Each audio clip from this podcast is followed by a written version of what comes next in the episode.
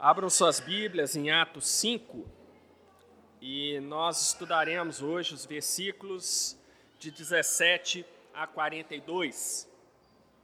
Atos 5, 17 a 42.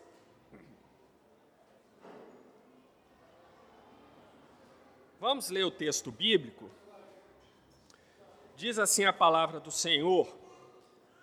E levantando-se o sumo sacerdote e todos os que estavam com ele, e eram eles da seita dos saduceus, encheram-se de inveja e lançaram mão dos apóstolos e os puseram na prisão, pública.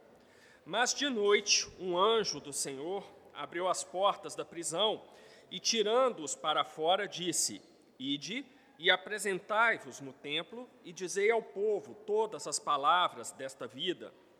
E, ouvindo eles isto, entraram de manhã cedo no templo e ensinavam. Chegando, porém, o sumo sacerdote e os que estavam com ele convocaram um conselho e a todos os anciãos dos, anciãos dos filhos de Israel e enviaram ao cárcere para que de lá os trouxessem. Mas, tendo lá ido os servidores, não os acharam na prisão e, voltando, lhe anunciaram, dizendo: Achamos realmente o cárcere fechado, com toda a segurança, e os guardas que estavam fora, diante das portas. Mas, quando abrimos, ninguém achamos dentro. Então o sumo sacerdote, o capitão do templo e os chefes dos sacerdotes, ouvindo estas palavras, estavam perplexos acerca deles e do que viria a ser aquilo. E, chegando um, anunciou-lhes, dizendo: Eis que os homens que encerrastes na prisão estão em pé no templo e ensinam ao povo. Então foi o capitão com servidores e os trouxe, não com violência, porque temiam ser apedrejados pelo povo. E, trazendo-os, apresentaram ao conselho, e o sumo sacerdote os interrogou, dizendo: não vos admoestemos nós expressamente que não ensinasseis nesse nome? E eis que enchestes Jerusalém dessa vossa doutrina e quereis lançar sobre nós o sangue desse homem. Porém, respondendo Pedro e os apóstolos, disseram: Mais importa obedecer a Deus do que aos homens. O Deus de nossos pais ressuscitou a Jesus, ao qual vós matastes, suspendendo-o no madeiro. Deus, com a sua destra, o elevou a príncipe e salvador para dar a Israel o arrependimento e a remissão dos pecados. E nós somos testemunhas acerca destas palavras, nós e também o Espírito Santo, que Deus deu àqueles que lhe obedecem. E ouvindo eles isto, se enfureciam e deliberadamente e, se enfureciam e, e ouvindo eles isso, se enfureciam e deliberaram matá-los.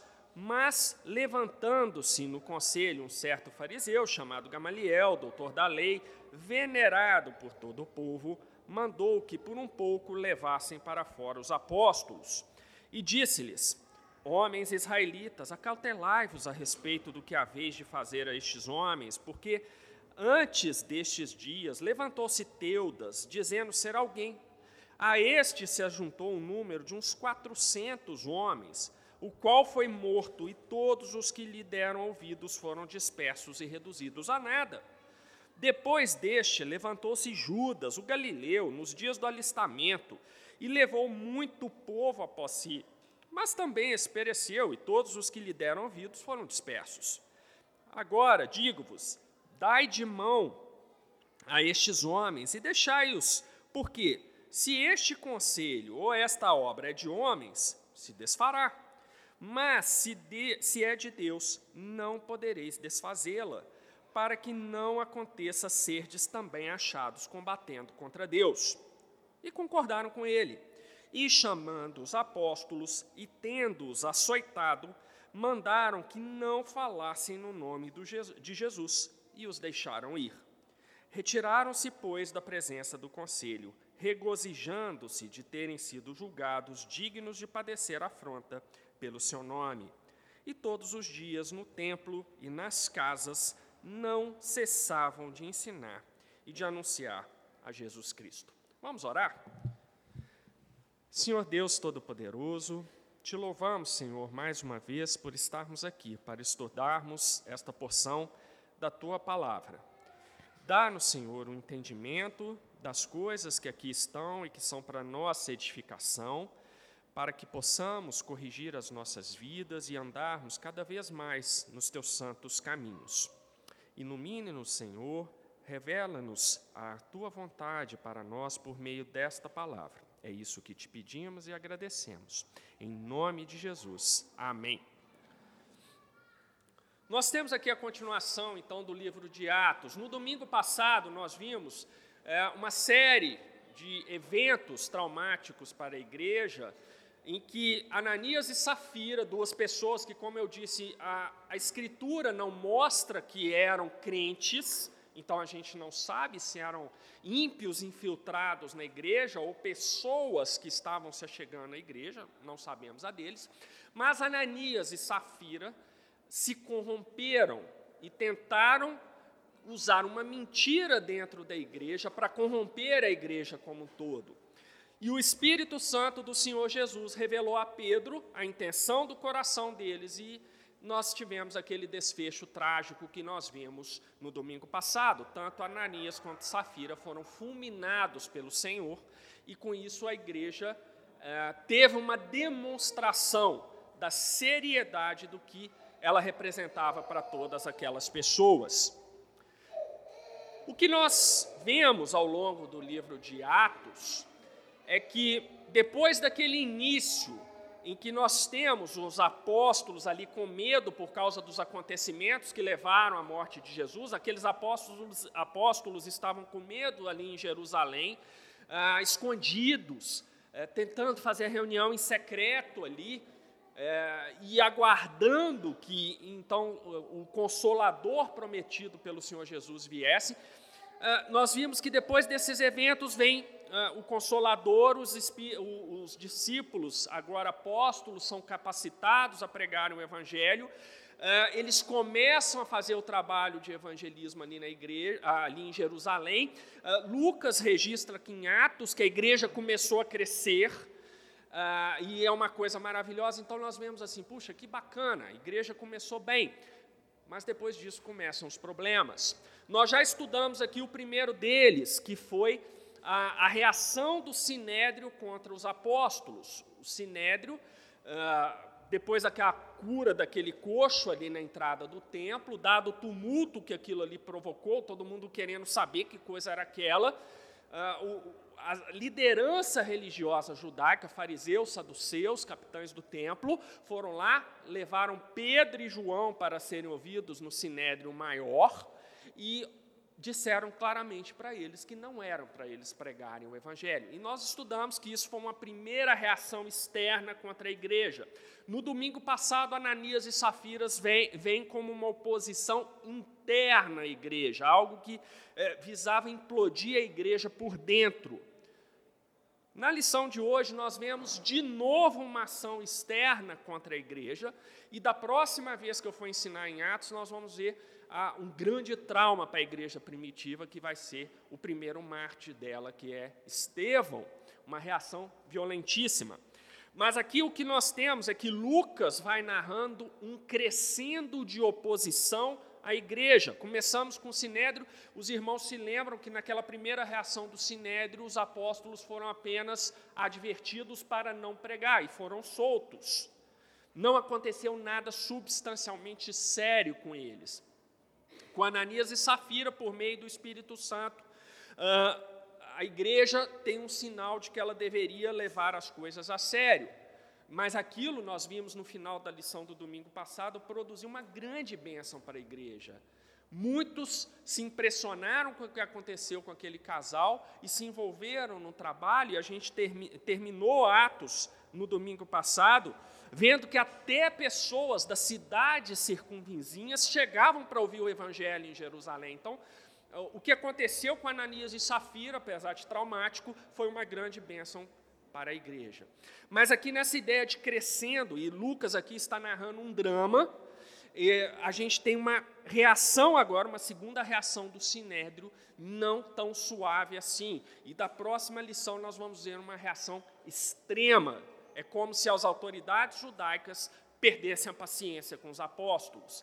E aí a gente vem com grande, a grande virada do livro de Atos, porque até agora vocês estão vendo Pedro, Pedro, Pedro fez isso, Pedro falou aquilo, Pedro falou é, aquilo outro. E aí Lucas já está preparando o terreno, e aqui a gente vai ter um primeiro elemento de preparação do terreno, na próxima lição, segundo, e aí vem o apogeu do que Lucas está narrando, que é a entrada em cena do apóstolo Paulo, que vai ser o grande herói de Lucas, e Lucas foi companheiro de Paulo até o final da vida. Então isso é maravilhoso, meus irmãos, porque muitas vezes nós pegamos um livro como Atos, que é um livro histórico, e nós perdemos a perspectiva de que aqui está sendo narrado um drama, um drama que glorifica a Deus, ah, é um drama que mostra a direção do Senhor Jesus sobre a sua igreja, o Senhor Jesus ressurreto, assentado à mão direita de Deus Pai Todo-Poderoso, mas é um drama humano também.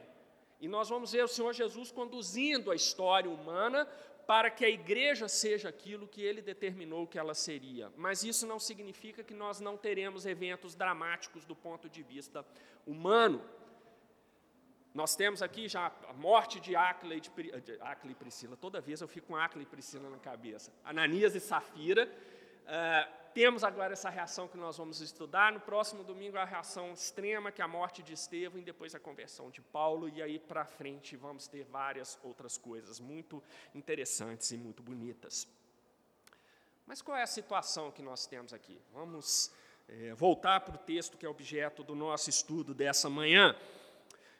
Eu queria ler, uh, vamos pegar o capítulo 5 mas do verso 14 ao verso 16, só para lembrarmos como nós terminamos no domingo passado. E a multidão dos que criam no Senhor, tanto homens quanto mulheres, crescia cada vez mais, de sorte que transportava os enfermos para as ruas e os punham em leitos e em macas, para que ao menos a sombra de Pedro, quando este passasse, cobrisse algum, alguns deles. E até das cidades circunvizinhas concorria muita gente a Jerusalém conduzindo enfermos e atormentados de espíritos imundos, os quais eram todos curados. Então vejam, a trágica morte de Ananias e Safira abençoa a igreja. Aquilo ali dá um senso a todos que estavam no âmbito da igreja, que a igreja do Senhor Jesus era algo sério.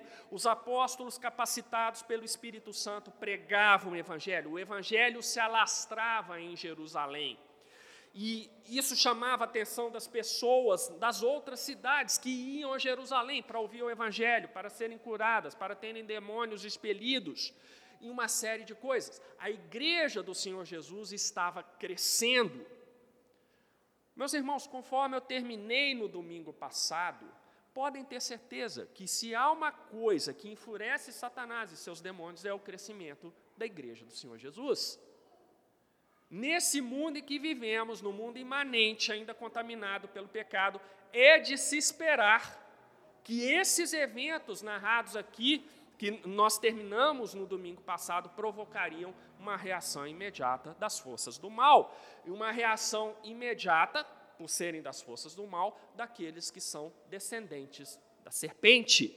E aí eu volto lá naquela primeira lição de Atos, em que eu mostrei para os irmãos que Deus não olha a humanidade dividindo entre conservadores, progressistas, esquerda, direita, centro, o que quer que seja.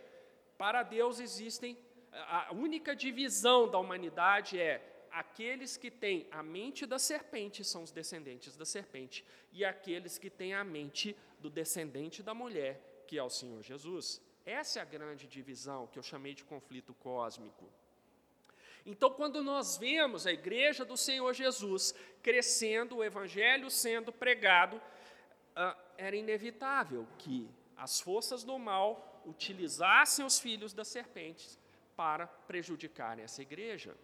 E aqui nós novamente temos uma ah, ação maligna das autoridades judaicas o evangelho está crescendo e eles viam o evangelho como um ensino oposto ao seu ensino. Não ia ficar por aí mesmo. Então vejamos lá no capítulo 17, no, desculpem, no versículo 17. E levantando-se o sumo sacerdote e todos os que estavam com ele, e eram eles da seita dos saduceus, encheram-se de inveja. Bom, o sumo sacerdote desse tempo, a gente já estudou aqui nas lições, era Anás. Anás era genro de Caifás, que era sumo sacerdote na época do Senhor Jesus. Foi Caifás um dos líderes daquela tramóia jurídica que, que as autoridades judaicas criaram para que o Senhor Jesus fosse pendurado na cruz. Caifás era. Mas por alguma razão, e não há na história assim, um registro preciso do porquê, Caifás se indispôs com os romanos, os romanos destituíram Caifás e nomearam como sumo sacerdote Anás. Então aqui o sumo sacerdote é Anás, mas Caifás, nós já vimos isso, ele continuava tendo é, grande influência ali no meio das autoridades judaicas. Os irmãos vão entender por que, eu estou ressaltando esse ponto, porque ele vai ser interessante daqui a pouco. E aí, nós temos que entre aqueles que se levantavam contra a pregação dos apóstolos estavam os saduceus. Eh, nos tempos de Jesus, no, os evangelhos registram isso, os grandes vilões ali do ministério do Senhor Jesus eram os fariseus. E a gente ficou com a impressão muito ruim dos fariseus, e não é à toa, é para ter uma impressão ruim deles mesmo. Né? E a gente acha que tudo girava em torno dos fariseus. Mas aqui, em Atos, vai, vai, aparecer um grupo ainda pior do que os fariseus, que são os saduceus. Os saduceus eram um grupo político, eu já expliquei isso anteriormente, mas só para os irmãos se lembrarem. Era um grupo político, judaico, político e religioso. Eles eram responsáveis pela administração do templo em Jerusalém. E a administração do templo em Jerusalém era uma coisa muito séria, porque a sociedade judaica ela funcionava em torno da ideia do templo, da presença de Deus no templo. Fazendo uma comparação muito, muito mais ou menos mesmo, é como acontece hoje com um católico romano, verdadeiramente católico romano, praticante, que procura seguir os ordenamentos da Igreja Católica Romana, é, é mais ou menos a relação que essa pessoa tem com o Vaticano. Tá? É, uma, é uma comparação, não é exato, mas só para os irmãos terem uma ideia de como que funcionaria isso. Né? Então, assim, o que sai do Vaticano, ele vai olhar é, o, as bulas papais, ele vai estudar, vai querer aplicar, por quê? Porque ele é um católico romano devoto. Então, a, a relação dele com o Vaticano é uma relação muito forte. Era mais ou menos isso que acontecia com a sociedade judaica em relação ao templo. Então, uh, resumindo, os saduceus, eles tinham um grande poder é, político, religioso, econômico, porque os saduceus eram normalmente membros da, da elite econômica da sociedade de Israel desse tempo, eles influenciavam muitas pessoas. Mas os saduceus, eles não se batiam muito com os fariseus, por causa de, de vários problemas. Entre eles, os fariseus, apesar de serem fariseus, eles acreditavam no Antigo Testamento. Eles aceitavam todos os livros que até então eles tinham do, do, Antigo Testamento. Já os saduceus não. Os saduceus, por exemplo, não acreditavam nas realidades espirituais, não acreditavam em anjos, não acreditavam em ressurreição. Olha só, não acreditavam em ressurreição. Qual que é o centro da pregação do Evangelho? Cristo ressuscitou. Estão vendo que começa a ter um problema aí sério para ser tratado? Os saduceus vêm nessa pregação contra a doutrina deles, isso não vai ficar bom, isso daí já vai provocar uma série de coisas. Então, os saduceus, eles eram um grupo que tinha muito poder e tinha essas questões, uh, essas divergências com os fariseus. Tanto que eles paulatinamente foram ganhando muito poder, ao ponto de terem maioria no sinédrio maior. Apesar de haver fariseus ali, a gente vai ver um fariseu que aparece aqui, que é Gamaliel, mas os saduceus eram maioria ali no plenário do Sinédrio Maior, que era um plenário composto por 71 juízes, 71 magistrados. Bom, então olha só, Lucas está registrando que, sabendo o que estava acontecendo ali, sabendo que o evangelho estava sendo pregado, os saduceus, mais o sumo sacerdote, mais todo mundo que estava ali, eles se encheram de fúria eles ficaram possessos de raiva.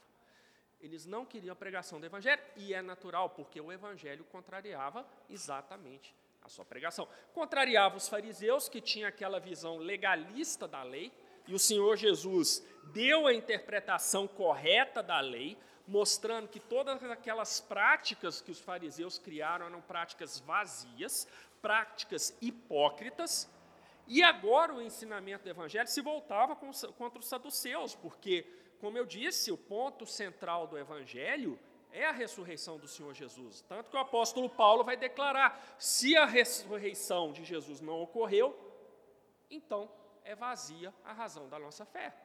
Não há porquê nós estarmos aqui se o Senhor Jesus realmente morreu e está enterrado, como muitos ah, teólogos, posso chamar de teólogos secularistas, né? eu acho isso uma contradição entre, entre termos, mas na, na Revolução Francesa você tinha um padre ateu. Então, é, enfim, sei lá, eu sou de um tempo que ou você era uma coisa ou você era outra. Hoje está um, um, troço fluido, né? E quem pensar no Zygmunt Bauman e vir com sociedade fluida, eu vou embora, tá? Porque eu detesto o Zygmunt Bauman e detesto essa expressão sociedade fluida. Anotem aí, por favor, tá? Algumas expressões para não usarem comigo, porque eu não gosto. Por uma série de razões que, enfim. Mas olha só, nós temos aí então essa, esse conflito sendo criado, Lucas chamando atenção para essa ideia de uma situação potencialmente explosiva. E aí, no verso 18, a coisa começa a acontecer. E lançaram mão dos apóstolos e os puseram na prisão pública. Embora só Pedro seja mencionado aqui, é perfeitamente razoável nós pressupormos que todos os apóstolos que estavam ali por perto foram presos e levados. Né? Então, os saduceus, com o sumo sacerdote, as autoridades judaicas, dão uma lá de Alexandre de Moraes e manda prender todo mundo e levar para um galpão lá da Polícia Federal. Está todo mundo lá. Né? É, puseram na prisão pública. É o galpão da Polícia Federal. Tá? tá mesma coisa. É impressionante, né? Tá? A gente faz os paralelos assim. Gente, a gente não aprende, né? É, o, o, pecado é sempre aquela coisa, vai sempre se repetindo, sempre se repetindo. É impressionante isso. E aí no 19, mas de noite, um anjo do Senhor abriu as portas da prisão e, tirando-os para fora, disse: Ide e apresentai-vos no templo e dizei ao povo todas as palavras dessa vida. Não deixa de ser curioso que um anjo do Senhor apareça e faça essa libertação miraculosa dos apóstolos, porque é, os saduceus não acreditavam em anjos, eles não acreditavam em, em realidades espirituais. É exatamente um anjo que vai lá e solta. Ou seja, é, não quero forçar a interpretação bíblica aqui, não, mas fica interessante. É como se Deus falasse assim: olha, está vendo o que, eu faço com a sua crença? Eu jogo sua crença na, na lata de lixo. Não adianta nada você acreditar nisso, porque eu vou lá e uso um anjo e liberta do mesmo jeito. Quer você acredite, quer você não. Né? Então, isso aqui é uma primeira coisa interessante. Alguns é, é, é comentaristas, eu estou com umas dificuldades assim de, de classificação de estudiosos, mas estudiosos, especialistas não, porque fica muito coisa de, de televisão, mas alguns estudiosos é, mais secularizados, eles argumentam que essa expressão anjo do Senhor aqui não era um anjo, um ser espiritual, era alguém da igreja, simpático à igreja, que tinha acesso à prisão e foi lá e, e soltou todo mundo. Próprio Lucas, gente, já, já cuida de resolver o problema. Tá? A, a grande questão disso, é, dessas interpretações aí é, liberais, né? Tá, você pega reflexo aí do Bultmann, que foi um dos que destruiu uma boa parte da teologia, principalmente a teologia europeia, com essa coisa de que é preciso desmistificar a Bíblia, tirar tudo aquilo que é mito, que é conversa, e para a gente entender o que é verdade, isso aí é um, até hoje tem, tem efeito. O grande problema desse pessoal é que é, eles são cegos para a verdade da palavra. Para mim, se a Bíblia fala que o anjo do Senhor é, miraculosamente libertou os apóstolos, isso só quer dizer uma coisa: que um anjo do Senhor miraculosamente libertou os apóstolos. Nós teremos algumas vezes a expressão anjo se referindo não ao ser espiritual, mas, por exemplo, ao pastor da igreja. Isso está lá em Apocalipse, a carta às sete igrejas em que o Senhor Jesus dá a revelação ao apóstolo João e fala: diga isso ao anjo da igreja, ou ao anjo da igreja escreve. Aí está se referindo ao pastor da igreja, mas isso aí é um outro caso que a gente vai vir, está guardado no futuro, se o Senhor assim permitir, a gente vai chegar lá. Mas aqui não há razão para não, não acreditar que seja um anjo, um ser espiritual criado por Deus uh, e que serve a Deus continuamente é, no céu, é, onde Deus habita. Então nós temos uma libertação miraculosa, mas essa libertação miraculosa, que Lucas, inclusive, como eu disse a vocês, ele vai mostrar que não cabe a ideia de que foi alguém simpatizante que foi lá e abriu, mas antes de chegarmos lá, no versículo 20, o anjo não apenas liberta, mas reforça a grande comissão do Senhor Jesus, que era ir por todo mundo e pregar o evangelho a toda criatura. Ele vai dizer: Ide e apresentai-vos no templo. Ora, Onde que estava acontecendo o problema? Estava lá no templo. Porque eles estavam pregando o evangelho no templo. Eles foram presos por pregarem no templo. O que, que o anjo do Senhor fala aqui? É para vocês voltarem lá do lugar onde vocês foram presos e continuar pregando. Olha só como que a gente está vendo as coisas andando aqui. Percebe? As autoridades humanas dizem: você não pode ficar aqui pregando o evangelho. Deus, por meio do seu anjo, fala: vocês vão lá e pregam o evangelho lá onde as autoridades falaram que não era para vocês pregarem o evangelho. Então é para ir para lá e pregar. Isso vai ser importante porque vai ser um aspecto que Pedro vai ressaltar perante o sinédrio maior daqui a pouquinho.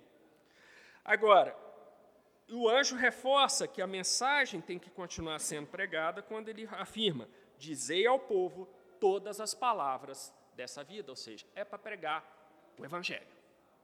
Então, Houve a libertação, agora vocês voltam para, voltem para onde vieram e continue a pregação do Evangelho. Bom, 21. E ouvindo eles isto, entraram de manhã cedo no templo e ensinaram. Lucas registra que eles fizeram o quê? Obedeceram. Foram para casa, deram uma descansada, tomaram um banho, comeram alguma coisa e foram para o templo fazer aquilo que o Senhor Jesus os tinha mandado por meio do seu anjo. Então estava lá pregando, normalmente como se nada tivesse acontecido. Chegando, porém, o sumo sacerdote e os que estavam com ele convocaram um conselho e a todos os anciãos dos filhos de Israel e enviaram ao cárcere para que de lá o trouxessem. Então o que, que acontece? A gente já viu lá naquela primeira reação é, do Sinédrio que eu expliquei para vocês, Embora aqui Lucas não, não fale qual foi o horário da prisão, mas talvez, talvez essa prisão já tenha acontecido muito tarde para que o grande sinédrio pudesse se reunir. Então, igual aconteceu da primeira vez, os apóstolos foram presos. No dia seguinte de manhã, então o sumo sacerdote convoca o plenário do grande sinédrio para uh, resolver a questão. Então, nós já vimos aí o grande sinédrio 35 sentados de um lado, 35 juízes sentados do outro, formando um semicírculo, no meio o sumo sacerdote como presidente do, do plenário, e os apóstolos iam ser trazidos para o, o plenário do Sinédrio e seriam julgados. Então, o plenário está reunido, o sumo sacerdote manda os guardas, olha, vai lá na cadeia, traz todo mundo para cá, coloca todo mundo aqui no centro e nós vamos começar a apurar esse caso. 22. Mas, tendo lá ido os servidores, não os acharam na prisão, e voltando, lhe anunciaram, dizendo: Achamos realmente o cárcere fechado, com toda a segurança, e os guardas que estavam fora, diante das portas, mas, quando abrimos, ninguém achamos dentro. É aqui que Lucas está falando o seguinte, gente, esquece esse negócio de que esse anjo que libertou aqui era alguém simpático. Porque quais são os elementos históricos que Lucas apresenta aqui? Na palavra daqueles guardas que foram lá para tirar. Ó, oh, o cárcere estava fechado. Então a porta da, da cela deles estava trancada. E era, provavelmente era uma porta de madeira bem grossa, uma porta de metal, não sei, um baita cadeado ali, estava trancado, sem sinal de arrombamento. O que seria de se esperar se fosse uma ação humana? Alguém ia ter que arrombar ali, ou pelo menos saber abrir um cadeado ali, que eu acho que na época já sabiam isso, com certeza. Mas tinha que ter algum sinal assim estranho, humano, cadeado mantido destrancado, alguma coisa assim. Depois, é, os guardas estavam de fora, diante da porta, como era comum. Quando tinham presos de alta periculosidade ou presos que poderiam ah, ah, causar algum tumulto, então eles colocavam os, os guardas ali na porta para vigiar 24 horas. Porque senão ah, a coisa ficaria complicada. Né? Podia ter um motim popular, entrar lá e tirar a pessoa. Então os guardas estavam na porta. Ah, quando abrimos, ninguém achamos dentro. Então, quer dizer, imagina a cara deles. Chega lá, tudo certinho, como tinha que ser a hora que tira, que abre a porta, não tinha ninguém lá dentro. Então, aqui Lucas está mostrando que realmente, ó, essa teoria de que foi um humano que entrou ali e fez, não. Foi o anjo do Senhor mesmo. É, foi uma, uma libertação miraculosa. Então, o sumo sacerdote, o capitão do templo, e os chefes dos sacerdotes, ouvindo essas palavras, estavam perplexos acerca deles e do que viria a ser aquilo. Ou seja, trocando em miúdos, ninguém entendeu nada. Tá? Como pode ser uma coisa dessa? Né? Como pode acontecer isso? E chegando um, anunciou-lhes dizendo: Eis que os homens que encerrastes na prisão estão em pé no templo e ensinam ao povo. Mas aqui, gente, é a humilhação completa porque eles estavam presos, é, muito bem presos, com guarda na porta, e não só eles tinham aparentemente fugido, como estavam de volta no templo pregando. Então, uma humilhação completa para as autoridades.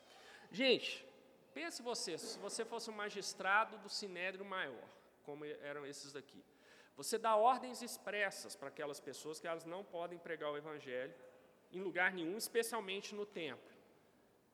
Aí quando você, você dá essa ordem, solta todo mundo achando que foi o suficiente, uns dias depois, essas pessoas estão no templo pregando o evangelho. Aí você prende para julgar e para resolver isso. Quando você vê, de, por alguma razão, aquelas pessoas desaparecem da cadeia e aparecem no templo pregando. Você percebe que você já deu dois avisos e as pessoas parecem que estão te ignorando? Né? a gente tem umas raivinhas dessa, né? Quando você fala uma coisa e a pessoa parece que não escuta, né? Quando você vê a pessoa está fazendo exatamente aquilo que você falou que ia dar errado, né? e, ou que você não queria que fizesse, então essa era a situação dos magistrados. Vocês estão vendo aqui que Lucas está construindo o problema. O que vocês acham que os magistrados estavam sentindo nesse momento? Eles estavam rindo, se divertindo, falando: Nossa, que coisa engraçada, a gente falou que, com isso que não era para pregar o Evangelho. E eles foram lá e riram todos juntos, deram gargalhadas. Não. A raiva foi subindo. A raiva foi subindo. Raiva por quê? Estavam pregando um ensino que não era um deles, tá? Verdade. Mas tinha uma outra coisa, né? Eu sou magistrado, eu sou um ministro, da Suprema Corte. Eu estou mandando a pessoa não fazer o que eu quero e a pessoa vai lá e faz o que eu quero, fa faz aquilo que eu não quero, melhor dizendo. Então juntou um problema doutrinário, conteúdo da pregação, com uma afronta à autoridade. Aí entra vaidade, entra uma série de questões.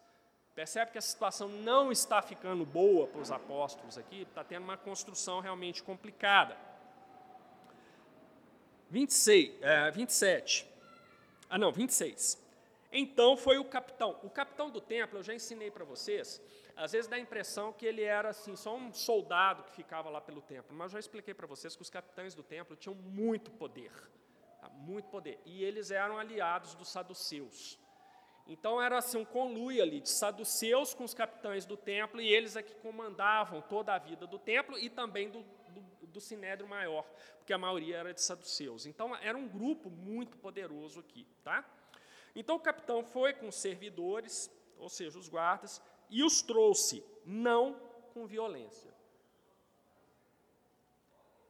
porque temiam ser apedrejados pelo povo. E a melhor tradução aqui é exatamente essa do ser apedrejados.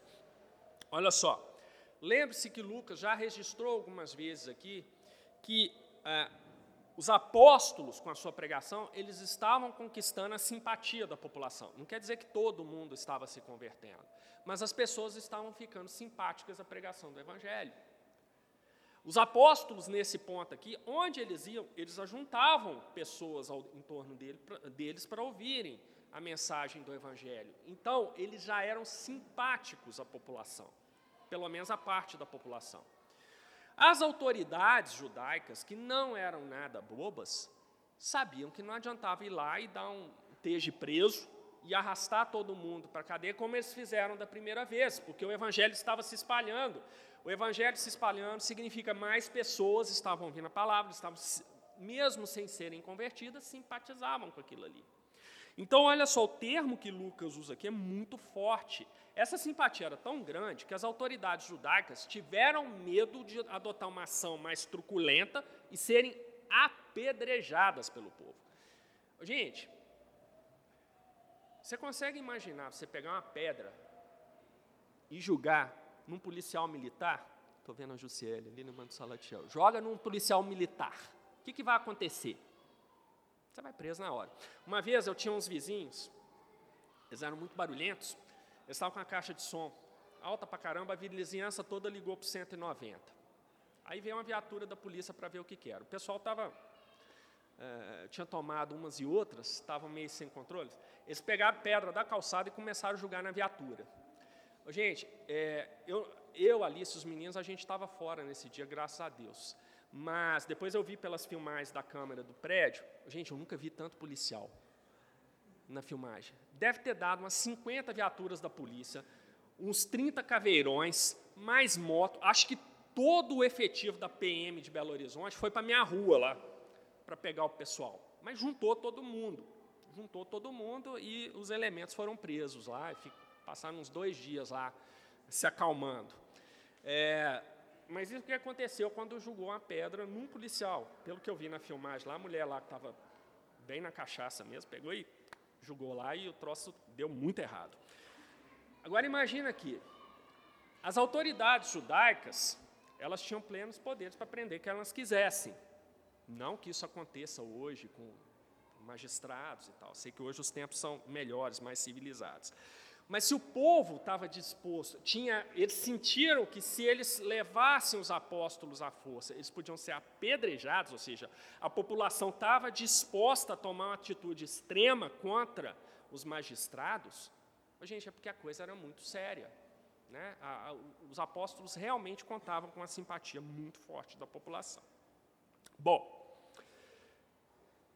trazendo-os, os apresentaram ao conselho, era o plenário do Sinédrio Maior, então eles foram colocados lá no meio, como era praxe nos julgamentos do Sinédrio Maior. Sinédrio Maior que só se reunia em Jerusalém, igual eu expliquei para os irmãos. Quem perdeu essa parte é só ver as lições anteriores de Atos, que eu explico a diferença do Sinédrio Maior para o Sinédrio. Tá? Isso aqui são detalhes, mas que ajudam a que nós entendamos melhor o que estava acontecendo. Bom, e aí o sumo sacerdote os interrogou, dizendo: não vos, admoestamos nós expressamente que não ensinasseis nesse nome. Reparem que, hora nenhuma, ele fala o nome do Senhor Jesus. Ele fala assim: esse nome aí. É porque a ideia deles era o quê? Que era um ensino vazio, era um ensino contra é, a, as crenças deles, mas que não era alguém relevante assim. Então, vocês estão ensinando esse nome aí. Esse era o sentido que dá. E eis que, olha só como que é forte o que ele fala, esse aqui é o sumo sacerdote, hein, gente? E eis que encheste Jerusalém dessa vossa doutrina, e quereis lançar, lançar sobre nós o sangue desse homem. Qual que foi a reclamação do sumo sacerdote? Olha, vocês estão em Jerusalém inteiro espalhando essa doutrina aí de vocês, desse homem, e ainda por cima estão nos culpando da morte dele. Bom, se eles não eram culpados da morte de Jesus, eu não sei quem é mais, porque eles estiveram diretamente envolvidos nesse, nesse caso. Mas eles estão falando, vocês estão culpando a gente por algo que nós não fizemos. Provavelmente porque na, na mente deles, ah, o Senhor Jesus foi morto e crucificado porque ele tinha culpa mesmo. Então eles só foram aqueles instrumentos para revelar a culpa dele. Então eles realmente acreditavam que não, não tem responsabilidade. Ele era culpado, foi julgado segundo as leis romanas, foi condenado e executado. O que, que eu tenho a ver com isso? Nada. Porém, respondendo Pedro e os apóstolos, disseram: mais importa obedecer a Deus do que aos homens. Esse aqui é um princípio bíblico muito interessante, que é o princípio da desobediência civil. Pedro aqui não está falando nada que ele não tenha dito no plenário do grande sinédrio anteriormente. Se vocês voltarem lá em Atos 4, Pedro vai falar quando os magistrados falam que eles não deveriam ensinar mais, uh, não deveriam mais pregar no nome de Jesus, ele fala assim: olha, nós vamos continuar pregando, porque Deus nos mandou pregar e nós vamos obedecer a Deus e não a vocês. Pedro já tinha avisado isso. Aqui ele vem e reforça essa ideia da desobediência civil. Essa questão da desobediência civil eventualmente pode deixar alguém inseguro. Bom, quando eu posso desobedecer uma autoridade? Ou será que eu posso realmente desobedecer uma autoridade? É, será que qualquer coisa que acontecer, é, eu posso falar assim, não, não vou te obedecer? É isso que a Bíblia ensina? E a gente vê que não é bem assim. O princípio da desobediência civil, ele é detalhado um pouco melhor lá por Paulo. Abra em Romanos 13.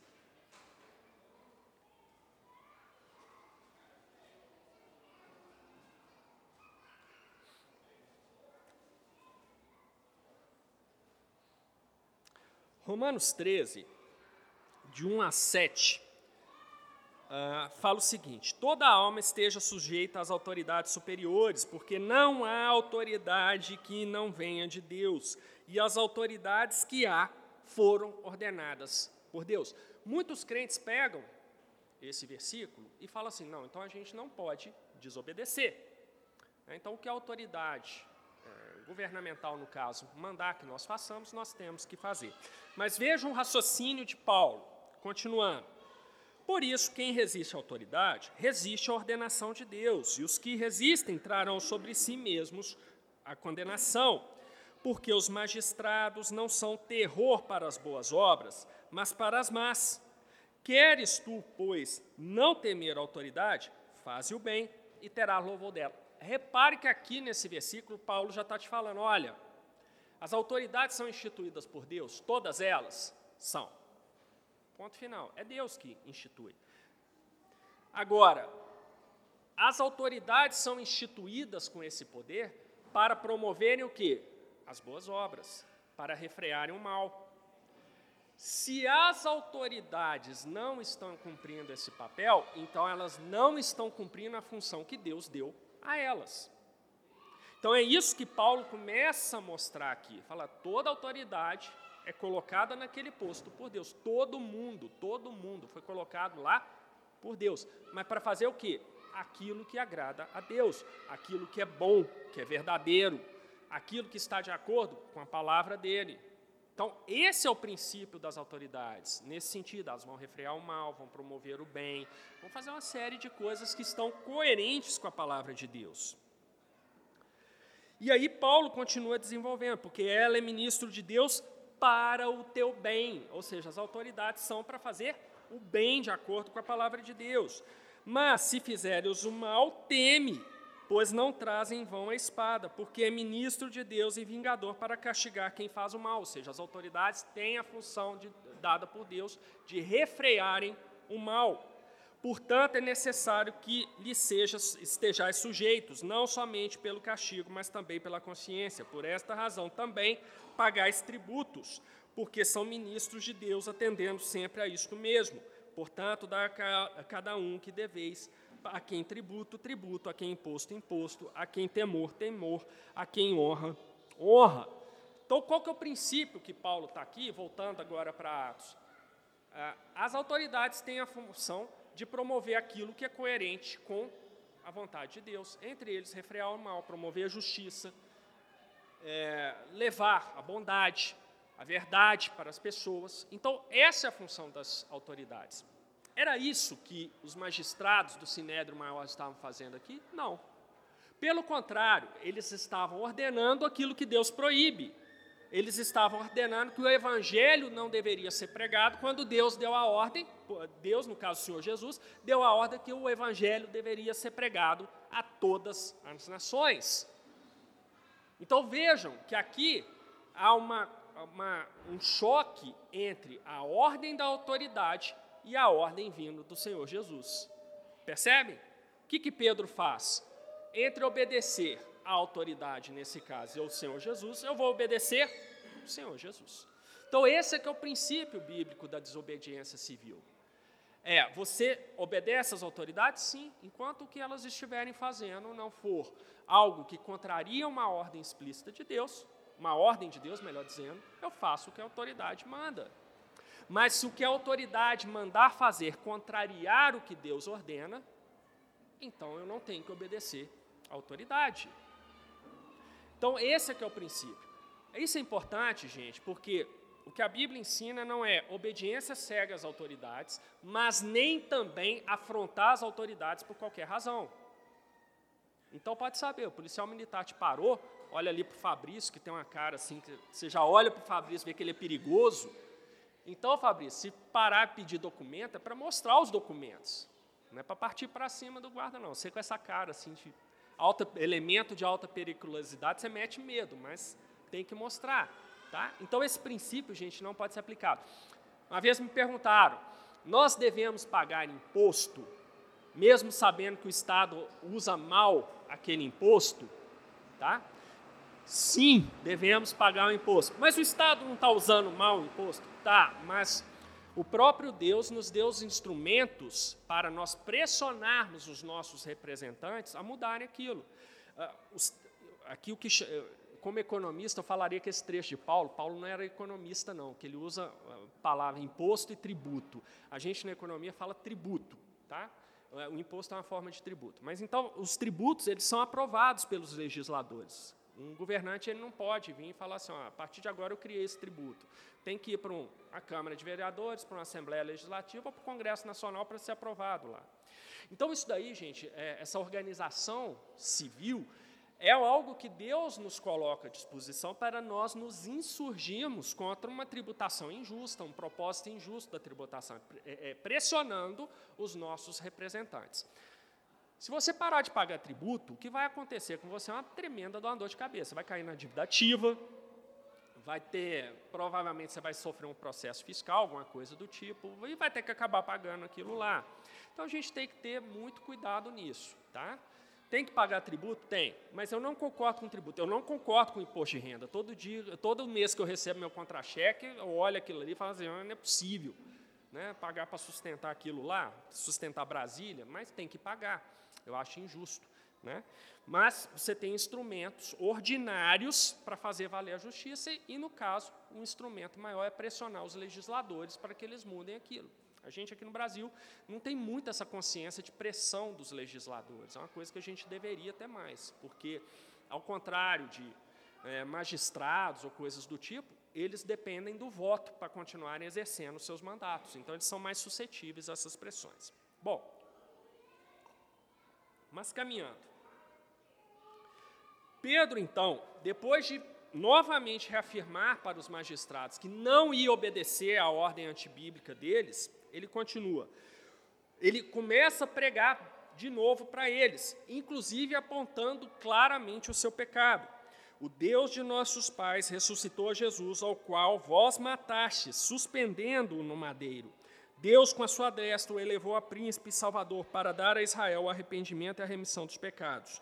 E nós somos testemunha acerca dessas palavras. Nós e também o Espírito Santo que Deus deu àquele que, àqueles que lhe obedecem. Então, Pedro aqui aproveita mais uma vez essa oportunidade e prega o evangelho para eles, inclusive apontando para eles o seu pecado. Qual é a reação? Eles param para pensar, e fala assim: Olha, nós vamos pensar nisso que você falou? Não. Versículo 33. E ouvindo eles isto, se enfureciam e deliberaram matá-los. Aqui a minha tradução, ela dá a ideia que é para dar aqui no verbo, no original grego. Eles se enfureciam, ou seja, é aquela ideia de uma ação que é contínua ao longo do tempo. E é exatamente isso que está lá no tempo verbal em grego. Eu falei para vocês na semana passada que os verbos em grego seguem três propósitos: enfatizar a duração de uma ação, enfatizar o resultado de uma ação, ou enfatizar a ação em si como um todo, sem mencionar duração, sem mencionar resultado. O que nós temos aqui é um verbo empregado para enfatizar a duração, mostrando que que não foi uma raiva, assim, não, ficamos com raiva, ficamos chateados, mas passou. Não, era um negócio que vinha num crescendo. Isso aqui é importante porque esse sentimento dos magistrados vai explodir lá no caso de Estevão, que nós veremos quando é, eu for ensinar a próxima lição. Tá? Então, isso aqui é importante. E deliberaram matá-los. Aqui é importante, lembra que eu falei de Anás e Caifás no início uh, da lição de hoje? O que, que acontece? O matá-los, aqui a melhor tradução seria e deliberaram assassiná-los. Eles deliberaram cometer um crime. Gente, vocês conseguem imaginar magistrados agindo à margem da lei, deixando de lado o ordenamento jurídico e passando a agir pela sua própria cabeça? É um negócio inimaginável, é, principalmente no Brasil. Mas isso era o que estava acontecendo aqui. Isso é o que estava acontecendo. Eles falaram assim, porque eles sabiam que, pela lei judaica, o máximo que eles podiam fazer é assim, ó, deixar na prisão e, e isso daí, acusar de heresia ou coisa do tipo. Mas aqui eles chegaram ao extremo. Agora estavam confabulando para matarem os apóstolos e cessarem a pregação. Eles queriam cometer assassinato. E por que isso? Voltando lá à história de Caifás. Aqui é um serviço sujo que eles queriam fazer por eles mesmos. Mas quem tinha o direito de executar essas sentenças nessa época aqui eram os romanos. Só que, lembram lá dos episódios de Jesus, em que Caifás era o sumo sacerdote? Caifás meio que gastou a ficha deles com os romanos, né, fazendo toda aquela armação jurídica que fizeram para condenar Jesus. E os romanos, gente, eles podiam ser tudo, mas uma coisa que o, que o, o Estado romano gostava é da manutenção da paz. O romano não gostava de conflito porque ele sabia uma coisa muito importante: conflito significa o seguinte, eu vou gastar dinheiro, eu vou ter que mobilizar tropa, eu vou ter que ter armamento, tudo isso é econômico. Então, não era bom, principalmente aqui na Palestina, que era uma, uma parte de uma província romana, e a administração do tesouro das províncias romanas era importante para os romanos. Então, se tivesse aqui uma rebelião grande e tudo, significaria gasto naquela província onde a Palestina estava. Isso chamaria a atenção do Estado romano. Então, não era bom. E Caifás, com toda aquela história envolvendo Jesus, ele meio que já tinha é, usado o que se podia usar com cidadãos romanos, com o governo romano. Aqui, pouco tempo depois daquele episódio de Jesus, a gente já tem essa situação. E agora imagina Anás, que era da mesma família de Caifás, indo lá de novo nos romanos, querendo envolver os romanos num problema judaico. Eu acho que certamente eles entenderam aqui que não ia dar muito certo. Então resolveram fazer o serviço por eles mesmos. Só que aí Deus usa até mesmo ímpios para refrear o mal. E é isso que a gente vê aqui. Levantando-se no conselho um certo fariseu, ou seja, não era do grupo dominante, que no, no plenário do sinédrio, no, do sinédrio o grupo dominante eram saduceus, mas era um fariseu, chamado Gamaliel, doutor da lei, venerado por todo o povo, mandou que por um pouco levassem para fora os apóstolos. Então aqui a gente tem a apresentação de Gamaliel, Gamaliel era neto de um rabino muito conhecido, na época era o rabino Hillel. E não há indicativo de que Gamaliel seguiu exatamente a linha do avô, mas estabeleceu uma, uma marca de família. Olha, ele era neto de Hillel, que era um rabino respeitadíssimo no povo. E Gamaliel seguiu a, a mesma a mesma linha. Ele tinha uma escola rabínica muito respeitada. Gamaliel era respeitado não apenas pelo seu conhecimento da lei, aqui Lucas registra claramente que ele era doutor da lei. Nessa época, o doutor não era quem fazia doutorado, mas era alguém que tinha se dedicado aos estudos profundos da lei, então entendia a lei, ensinava a lei, pregava a lei com eh, autoridade. Então, Gamaliel era isso tudo. E Lucas registra que ele era venerado por todo o povo. Então, ele tinha admiração não só pelo seu conhecimento, mas também pela sua prudência, pela sua capacidade de resolver conflitos, pela sua ah, ah, habilidade em conversar com vários grupos. E aí Gamaliel dá um conselho ali para o plenário do Sinério. Estava em polvorosa, vamos matar os apóstolos. Então ele faz: Homens israelitas, acautelai-vos a respeito do que haveis de fazer a estes homens, porque antes destes dias, destes dias levantou-se Teudas, dizendo ser alguém, A este se ajuntou o número de uns 400 homens, o qual foi morto, e todos os que lhe deram ouvidos foram dispersos e reduzidos a nada.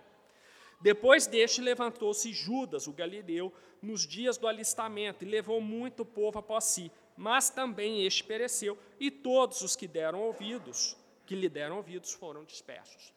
Então, Gamaliel, como era a pessoa versada nesse tipo de coisa, raciocinava e entendia essas coisas de uma forma diferente, fala com eles, oh, gente, nós tivemos aqui esse tal de Teudas, esse tal de Judas, que a gente não sabe quem são, tá?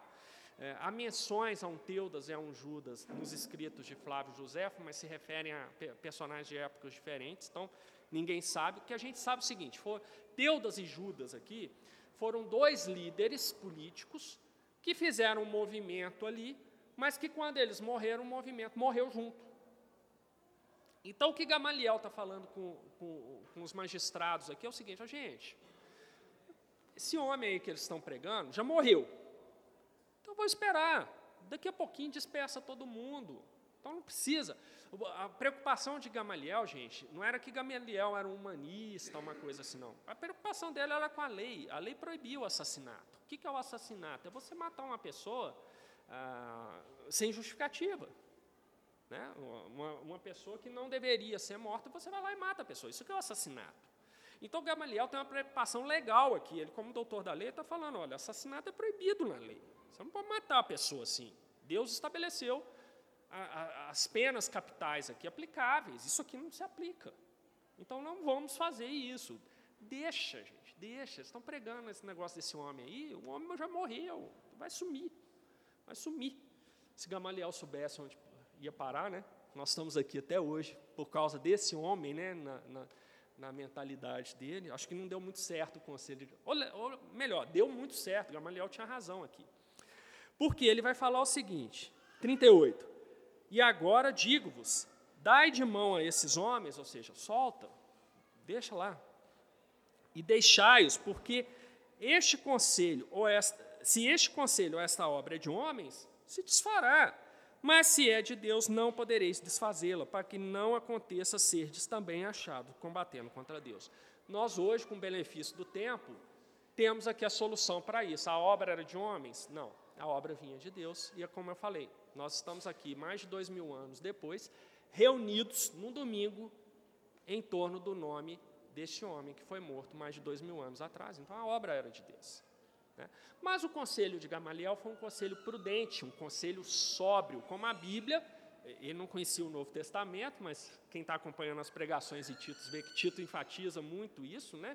É, Tito não, o Senhor Jesus, por meio do apóstolo Paulo, enfatiza muito isso, que o crente tem que ser sóbrio, aquela coisa toda. Então ele deu um conselho bom. Qual foi o resultado desse conselho de Gamaliel? E concordaram com ele. Falaram, não, tá, Fazer assim. Segunda vez ainda passa. Vocês vão ver que a terceira não passou, mas aqui está na segunda. Então, vamos lá. Só que os magistrados não atenderam Gamaliel plenamente, porque a ideia de Gamaliel é: deixa aí, solta lá. Se, se for coisa de homem, vai sumir. Mas o que, que eles fizeram? Aquela, aí eu acho que entrou o orgulho né, ferido das autoridades. Fala assim: não, tudo bem, não vamos matar, não, vamos soltar. Mas antes de soltar, vamos dar um presta atenção neles. Então, o que é foi? E tendo-os açoitado, mandaram que não falassem no nome de Jesus e os deixaram ir. Esse açoite aqui, gente, às vezes dá a ideia de que foi uma coisa assim, pegaram um paninho e deram lá, igual você brinca com seus filhos, né? Você enrola a toalha e faz assim nos meninos para brincar com eles. Não era bem isso, não, tá? O açoite aqui era um chicote de couro tinha normalmente três tiras, e para ser mais eficaz na, no processo educacional, eles amarravam pedaços de osso ou pedaços de metal nas pontas. E é, não era uma coisa delicada, assim, fazendo assim, não. Tá? Não era aquele negócio, não. Era para sentar o braço mesmo. Tá? Pela lei de Moisés, está lá em Deuteronômio, eu só esqueci de anotar o capítulo e a passagem aqui para vocês, mas lá em Deuteronômio, a lei de Moisés estabeleceu que era um máximo de 40 chibatadas que você podia dar numa pessoa. Só que aqui, nesse tempo, para eles não correr o risco de ferir a lei de Moisés, então eles faziam o quê? Eles era para chegar até 40 no máximo. Para não ultrapassar isso, eles davam 39, que aí tinha uma margem de segurança ali. Aí quebrava seu galho. Não, era para você tomar 40, você tomou 39, ficou feliz, foi para casa. E não era só nas costas. Muitas vezes amarrava a pessoa, tirava a roupa da pessoa toda e batia costas, nádegas, pernas. A pessoa saía lá, chegava a cortar a carne da pessoa. Tá? 39 chibatadas com um pedaço de osso na ponta e com toda a força de um soldado, machucava e machucava muito. E depois que cicatrizava, ficava ficavam as marcas no seu corpo. Você trazia as marcas. Lembra que Paulo vai falar das marcas que ele traz no corpo por causa do evangelho? Ele não estava brincando, não, porque você ficava marcado para sempre com aquilo ali. E era bem feio, tá, gente? Bem feio. Ficava a pele dura, com aquela marca assim de chicote mesmo. Então, os apóstolos sofreram aqui, tá, gente? Sofreram. Lucas é muito breve nesse relato, mas o sofrimento foi grande que, que você espera da reação humana? Se fosse você chicoteado porque você estava aqui na igreja ensinando a EBD e foi preso e foi chicoteado desse jeito. Talvez nós pensássemos assim, não, vou para casa pensar numa estratégia melhor, né, que eu continue pregando, mas sem pregar, de repente abrir uma conta anônima de e-mail e mandar pregações por e-mail, uma coisa disso. Mas o que, que a gente vê da reação dos apóstolos? 41. Retiraram-se, pois, da presença do conselho e aí, regozijando-se de terem sido julgados dignos de padecer afronta pelo seu nome, e todos os dias no templo e nas casas não cessavam de ensinar e de anunciar Jesus Cristo. Então aqui a gente tem um desfecho maravilhoso desse capítulo, em que os apóstolos, primeiro, eles se alegraram. Olha só que coisa interessante, a gente se preocupa muito com a nossa fama, né? É, de repente a pessoa fica debochando de você no seu trabalho, na sua escola, alguma coisa assim, ah, o crentezinho, o crente, ah, o bobão, o que acredita em Deus, essa coisa toda, e você fica, não, peraí, mas assim, eu sou moderno. Assim, tem o pessoal que acredita mais radical, mas eu sou aquele que concilia as duas coisas. E quando a gente é contrastado com o que Lucas está registrando, os apóstolos apanharam, gente. Eles deviam estar com pernas, nádegas e costas dilacerados, tudo sangrando. Certamente eles passaram vários dias sem conseguirem dormir de, com a barriga para cima, por causa das feridas. E o que, que eles fazem aqui? Saíram alegres por ter, terem sido dignos de sofrer pelo nome de Jesus. E a gente vê o Senhor Jesus lá no Sermão do Monte, ele falando que bem-aventurados são aqueles que sofrem por causa do nome dele, que são difamados por causa do nome dele. Os apóstolos aplicaram esse ensinamento aqui de uma maneira maravilhosa. E mais do que isso, ao invés de se recolherem com medo, falar, não, já foi a segunda, já veio o chicote, a terceira eles vão matar a gente, o que, que eles fizeram? Voltaram para o templo, foram para as casas e continuaram anunciando o Evangelho. Ou seja, desobedeceram completamente às autoridades. Resumindo, meus irmãos, mais essa tentativa do mal em destruir a igreja do Senhor Jesus fracassou, porque o Senhor Jesus disse que as portas do inferno não prevaleceriam contra a sua igreja. E nós podemos ver três breves aplicações aqui, além de todas que foram desenvolvidas ao longo do estudo. Eu sei que a hora já passou, mas só para a gente fechar aqui. Viu, Ana? Eu disse que eu ia passar por aquela razão, te falei. Não conte para o pessoal a razão, tá?